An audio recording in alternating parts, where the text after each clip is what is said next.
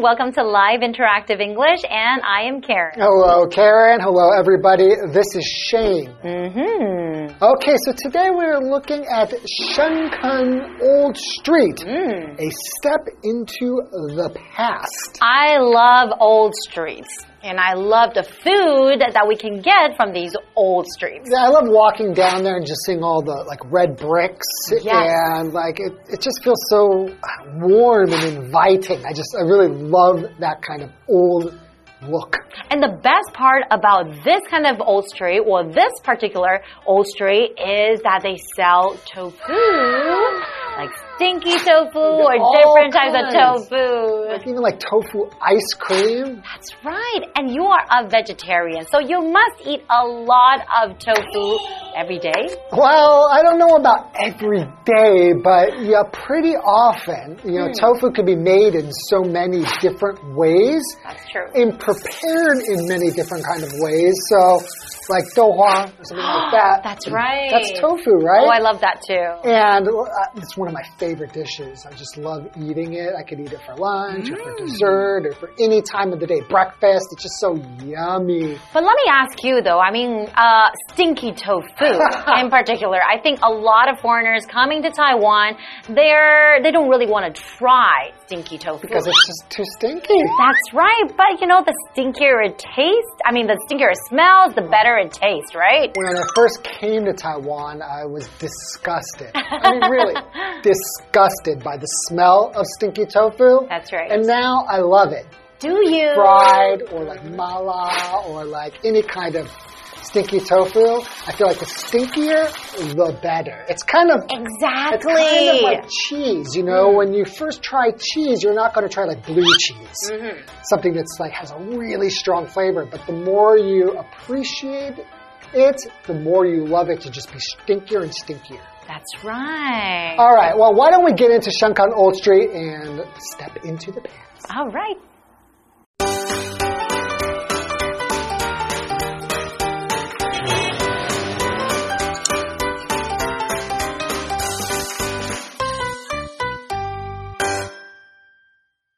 Not too far from the shiny modern buildings of Taipei's financial district lies a jewel from Taiwan's past.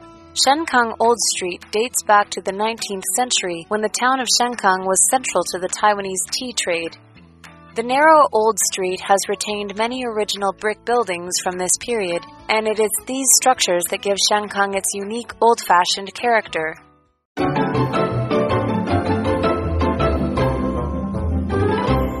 So we're looking at Shenkeng Old Street, a step into the past. Yay! All right, let's get into this. All right. Not too far from the shiny modern buildings of Taipei's financial district lies a jewel from Taiwan's past. Ah, so that means it's not too far from Taipei City, right? Yes, and we know a jewel just means something very precious, like a precious stone, but here we mean a very precious place or thing, right? That's right. Okay, so we're also looking at this word financial. Financial, that is an adjective. Financial means relating to or involving money. So the company is in financial difficulties, you could say that. Mm-hmm. Or you could also say taking care of a sick dog can be a big financial burden, especially in North America. Oh, yeah, it's a lot easier to take care of sick animals in Taiwan. Well, easier on your wallet. Exactly. Uh, it's just a to- lot cheaper. Just to see a veterinarian in the U.S. Or least. Canada. In the U.S., it's like just to walk in is like 70 U.S. dollars. Mhm. Or getting a shot it would be like 300 Canadian dollars. Wow. Okay, that's not the point here. Let's, let's keep moving on. Okay, go back to Shenkeng. So Shenkeng Old Street dates back to the 19th century when the town of Shenkeng was central to the Taiwanese tea trade. Oh, oh, interesting. So, in fact, it was first famous really for tea rather than mm. tofu. That's right. Okay, continuing. The narrow old street has retained many original brick buildings from this period, and it is these structures that give Shenkeng its unique, old fashioned character. Hmm. Yeah, I've been there, and I really that's what I really loved about it. I just I love walking. I feel like I'm walking down. I'm, i feel like I'm back in history when I'm there. Is it kind of like um, what's that place called? Jiufen. Yeah. Is it kind of like that right, when you go there? You know what? Not really, because Jiufen doesn't have as many brick things. Jiufen is just like actually you're in. 乱七八糟。right? But but Sunken is just very. It looks very neat Okay. and tidy, and the red bricks. It's it's really nice. So hmm. retain is a verb, and retain means to hold on to or keep. Mm-hmm. So to maintain is to keep in like to mind, keep in mind, or like a possession, or to keep something in a certain condition. Mm-hmm. So, for example, you can say he retained clear memories of his parents. Aww. So we kind of held on to these memories. He kept these memories. All right, and we're also looking at this word here, brick, and that is a noun. So bricks are rectangular blocks of baked clay used for building walls, which are usually red or brown. So for example, Kathy looked over the brick wall to see what was on the other side. And like you said before, I think a lot of things, if you want to, you know, step into the past, a lot of houses were made of bricks, right? Yeah, right. And so it just gives you that feeling of, you know, that historical feeling. Mm-hmm. And I love walking down those streets. There's just something, yeah, something very inviting about the red brick. It just looks old fashioned, but it also looks very, um, kind of classy. Ah, Yeah, okay. it looks very classy and very neat. That's right. And what's so unique about it is that it is so close to us. We don't have to travel so far away. It's like 30 minutes away, It's 30 not- minute drive. It's not that far from the Taipei Zoo, actually. That's right. It's actually very close to the Taipei Zoo, right? So it's definitely a place that you should go and visit. I, I've been there. I don't think you have. I haven't been there, but I really should. I mean, it's not too far away now I know, right? Yeah. I can always pay a visit. And get a little bit of tofu. Wow. well, why don't we take a break and get back to Shenkeng? All right.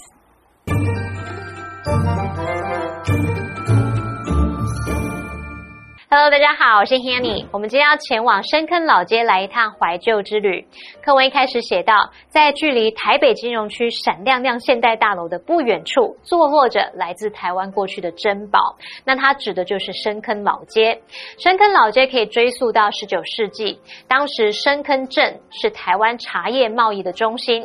那狭窄的老街有保留了许多这个时期的砖造建筑，正是这些建筑物赋予深坑独特的旧时特色。好，单字 financial 或是 financial，它是形容金融的、财务的。那文中的 financial district 就是指金融区。例句提到说，照顾生病的狗狗可能会是很大的财务负担。老师们就有聊到说，在北美地区啊，去看个兽医，基本可能就要花个几千元或是上万元台币耶。好，那老师有提到兽医的英文是 veterinarian，v e t e r i n a r i a n Veterinarian，它就表示兽医。那也可以简称为 vet，v e t。好，下一个单字 retain，retain 是动词，表示保留、保存或是有保持、留住的意思。那 brick，brick 就是砖，砖头的砖。Karen 老师在讲解时，他用到 rectangular 这个形容词，r e c t a n g u l a r，rectangular 是形容长方形的。那这边两个重点，我们进入文法时间。好，我们来看第一个重点是地方副词或副词片语移到句首的倒装。当主词带有比较长的修饰语，或者是要强调地方副词或副词片语时，我们就可以把这个地方副词或副词片语移到句首，然后把主词跟动词进行倒装，形成下列的句型，也就是地方副词或副词片语加 be 动词或动词加主词点点点。举例来说，A scary monster lived in the cave。我们现在把这个地方副词片语 in the cave 移到句首，然后经过倒装就变成 In the cave lived a scary monster。洞穴里住着一只恐怖的怪物。好，那注意一下，当主词是代名词的时候，就不用倒装喽。举例来说，Here comes the bus。公车来了，我们把例句里面 the bus 改成代名词 it，这时候句子会写作 Here it comes。那就可以看到这个动词 comes 是维持在主词 it 的后方，它们没有进行倒装。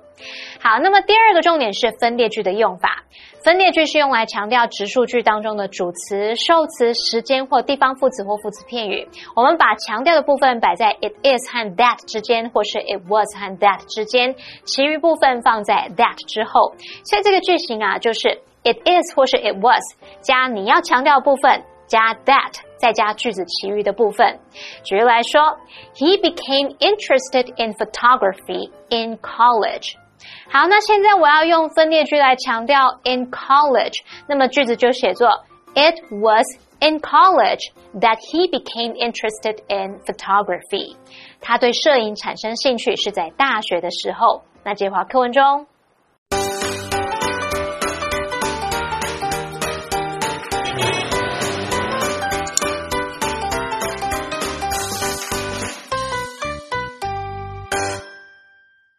Aside from its historic architecture, Shenkeng Old Street is most famous for being the unofficial tofu capital of Taiwan. The ingredient is everywhere here and comes in many different dishes, from boiled tofu to tofu ice cream.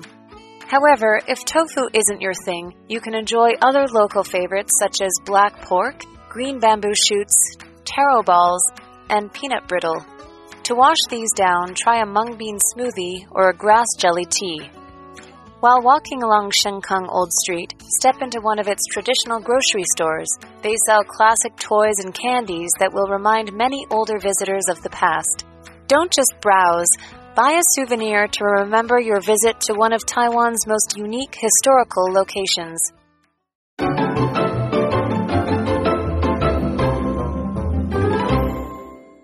Welcome back. So before the break, we were talking about Shenkeng, right? Yay! Shenkeng Old Street. That's right. And we found that, you know, historically, actually, it was like a, the center of like tea trade Mm-hmm. here in Taiwan. So um, right now, it is just a very beautiful place with like red bricks everywhere, and it has a very historical feel to it. That's right. Um, so let's find out what's so special. What else is so special about Shenkeng? All right. So aside from its historic architecture, Shenkeng Old Street is most famous for being the unofficial tofu capital of Taiwan. And that's what we're talking about. I love tofu and different types of tofu. The ingredient is everywhere here and comes in many different dishes from boiled tofu to tofu ice cream. I have never tried tofu ice cream though. Have you? Of course. Yeah. No, seriously? Yeah. How was it? It's good. Really? It's not- Is it sweet? honestly, it's not as good as like real dairy ice cream. Uh-huh. But uh, yeah, no, it's good. Yeah, Does it like come in different flavors too? Uh, oh yeah. Okay. Many different flavors. I gotta try that. yeah, you know, I just I love that tofu could just be made into like so many different types of things. That's right. All right, continuing. However, if tofu isn't your thing, Mm-hmm. you can enjoy other local favorites such as black pork, Mm. green bamboo shoots, taro balls, and peanut brittle. Ooh, I love me some peanut brittle. Mm. To wash these down, try a mung bean smoothie or a grass jelly tea. I didn't know that there's like so many different types of food that you can get in Shenkeng. I thought it was just the tofu. Yeah, well, luckily, I think most of these things, though, if I were to bring my father there, I think he Probably would, wouldn't enjoy. there would be nothing there that I think he would be excited by. The taro balls, like what? He doesn't even know what taro is, you know, mm. and like you know, grass jelly. Do I you mean, like grass jelly I, tea? I like all of this stuff, but I'll be honest, most of the things, like traditional things in Taiwan, like the cuisines are an acquired taste. Mm, Particularly when you're eating sweet things that are made from beans that's right. and, you know, with these jellies and weird stuff. Like it's, uh, but I like it now. Well, I have to say that I enjoy all of them. Mm, I'm getting hungry. Okay, so while walking along Shenkeng Old Street, step into one of its traditional grocery stores. They sell classic toys and candies that will remind many older visitors of the past. Oh, I know. I think you can also find these grocery stores or shops in like many, many other old streets as well, right? Yeah. Like when you visit Danshui or Yeah. Jiufen, right? I like those kind of places because you know we're so used to like uh, the supermarket, Exactly. right? And everything there is just kind of so neat, and you know what you're going to find. Mm-hmm. But when you go into like a more like traditional grocery store, I just feel like there's a lot of New like, things to Yeah, I feel like there's so much to look at, and there's things that you can only get there. That makes Mm-hmm. it really fun, like a little treasure trove. And they're not that expensive either. Right. So what's a grocery? All right. So groceries are foods you buy at a grocer's or a supermarket, such as flour, sugar, tinned foods. So, for example, you could say, I usually buy a snack from a grocery store when I walk home from school. Mm, that's right. Okay, and we're also looking at this word to remind, and that is a verb. So to remind basically means just to cause someone to remember something. Maybe they have forgotten something or they might forget. So you gotta say, hey, don't forget to buy milk. So you want to remind them, right? So for example, this song always reminds me of my childhood. And that's what music does to you. And food as well. Food very often, and you know, especially I think the like the smells Smell and the taste. And the smell can really bring you back to like, you know, your childhood even, you know, just, just one little sniff, right? Don't just browse, buy a souvenir to remember your visit to one of Taiwan's most unique historical locations. That's right. So, oh. what does it mean to browse? So, to browse just means to look casually for whatever catches your eye, Mm-hmm. rather than searching for something specific. That's right. And souvenir, you have to buy souvenir, right? Must, yeah. And that is a noun. So a souvenir is something you buy or keep to help you remember a vacation or a special event. So mm-hmm. oftentimes when you go maybe like to Japan or go to Canada, go somewhere on a vacation, you want to buy a little gift to help you remind you of this place, mm-hmm. right? And you can also buy souvenir for your friends as well. Right, so Okay. we have a what do you think question. Let me ask you, what do you think? Do you prefer visiting modern or old fashioned places? And why? Okay, I have to say that I live in, well, Taipei City, right? So we're usually in this modern place all the time.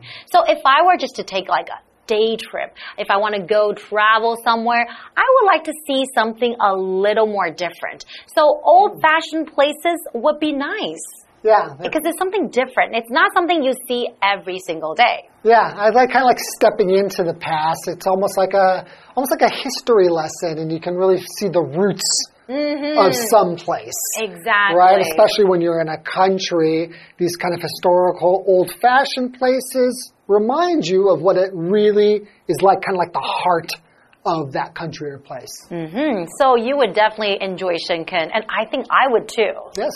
Okay, that's all the time we have for today. Thank you very much for joining us, and we'll see you in Shenkeng. I'll see you next time. Bye bye. I'll buy you some tofu ice cream. I love stinky tofu.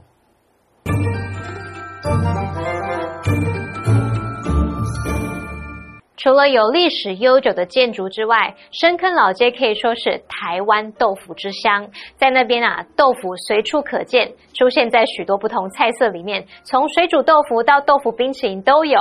那不喜欢豆腐的人也可以享用其他在地美食，像黑猪肉啊、绿竹笋啊。芋圆或者是花生糖等等，申颖老师提到有不少台湾小吃是要多吃几次，吃久了才会爱上。那这时候老师用到 acquired taste，Acquired taste 是指后天养成的爱好，就像吃臭豆腐，一开始你可能不爱，那越吃越久就越爱。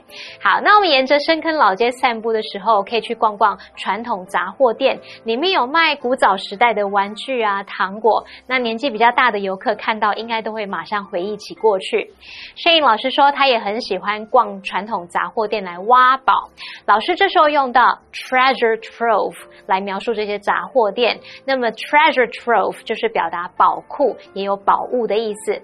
最后来看单字 grocery，它表示食品杂货店或是食品杂货。那固定用复数形，我们也可以用 grocery store 来指食品杂货店。那补充一下，如果是 grocer 或是念作 grocer，G R O C E R，那它就是指食品杂货商。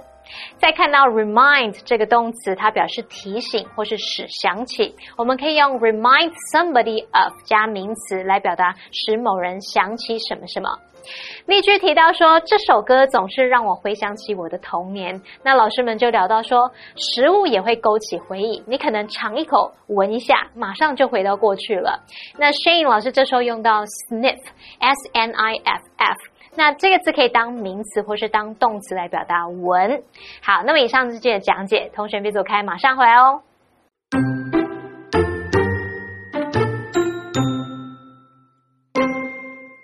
Not too far from the shiny modern buildings of Taipei's financial district lies a jewel from Taiwan's past. Shenkeng Old Street dates back to the 19th century when the town of Shenkeng was central to the Taiwanese tea trade. The narrow old street has retained many original brick buildings from this period, and it is these structures that give Shenkeng its unique old fashioned character. Aside from its historic architecture, Shenkeng Old Street is most famous for being the unofficial tofu capital of Taiwan. The ingredient is everywhere here and comes in many different dishes, from boiled tofu to tofu ice cream. However, if tofu isn't your thing, you can enjoy other local favorites such as black pork, green bamboo shoots, taro balls, and peanut brittle. To wash these down, try a mung bean smoothie or a grass jelly tea. While walking along Shenkeng Old Street, step into one of its traditional grocery stores. They sell classic toys and candies that will remind many older visitors of the past.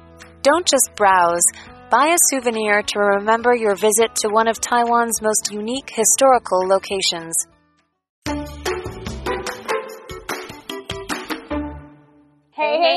it's Kiwi on the street. I'm Kiki. And I'm Winnie. There are a lot of foreigners in Taiwan, and sometimes they will ask you questions, but we're stuck answering in the same phrases. So today, let's work on some translations. Let's see what our friends have to say. 我对你有信心。 I have confidence in you. I'm faithful to you. I have the full confidence with you. Very good, very close. I have full confidence in you. Okay, but very close. Good, try. job. So it's okay. close. Very, very close. All right, pick another one for me, please.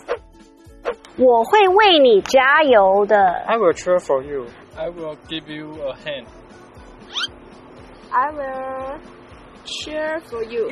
Good, I will cheer for you. 那我们今天学到了什么呢？ How do we say these sentences in English?